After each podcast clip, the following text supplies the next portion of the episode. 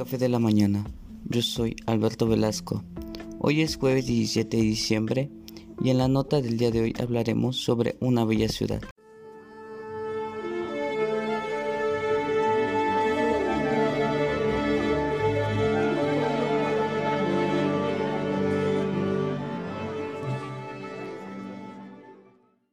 Tapachula, Chiapas. Y el tema que abordaremos hoy es Tapachula, historia, ubicación, cultura, turismo y muchos más. Entre las ciudades pertenecientes al país de México, Tapachula es una de ellas, muy significativa debido a que se encuentra muy bien ubicada en la región del Soconusco, para ser más exactos en las costas del sur de Chiapas. Chiapas es el estado donde se encuentra esta hermosa ciudad, en lo que respecta a su población, Tapachula cuenta con 38.157 habitantes. Cabe mencionar que estos datos fueron suministrados en el año 2015. En cuanto a su superficie que tiene dicho municipio es de 93.615 a una media altitud de 171 metros sobre la superficie del mar.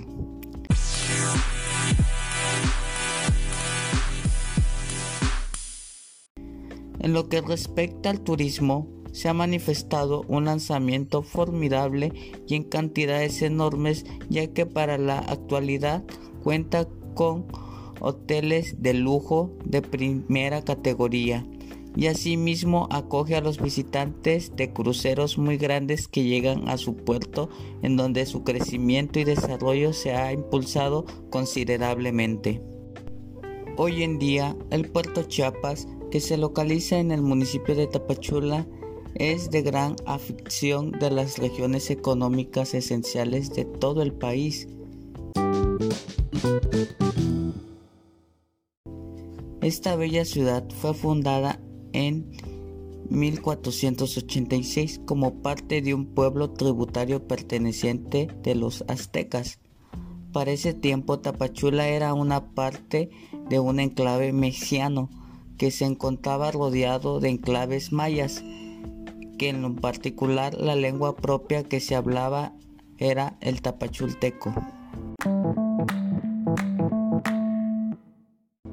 La turística ciudad de Tapachula abarca gran parte de la Sierra Madre de Chiapas y asimismo una parte de lo que es la llanura costera del Pacífico, que en lo particular puede así encontrar con muy derivado relieve. Una de las costumbres más importantes es que las personas de Tapachula realizan un paseo por el centro de la ciudad. Si tienes la oportunidad de asistir, verás que son unas personas de carácter abierto y cuentan y hablan con facilidad con los visitantes. Siempre van y beben un rico café con mucha frecuencia por los restaurantes que constantemente visitan, que se encuentran situados en el Parque Miguel Hidalgo mientras escuchan su clásica música de marimba.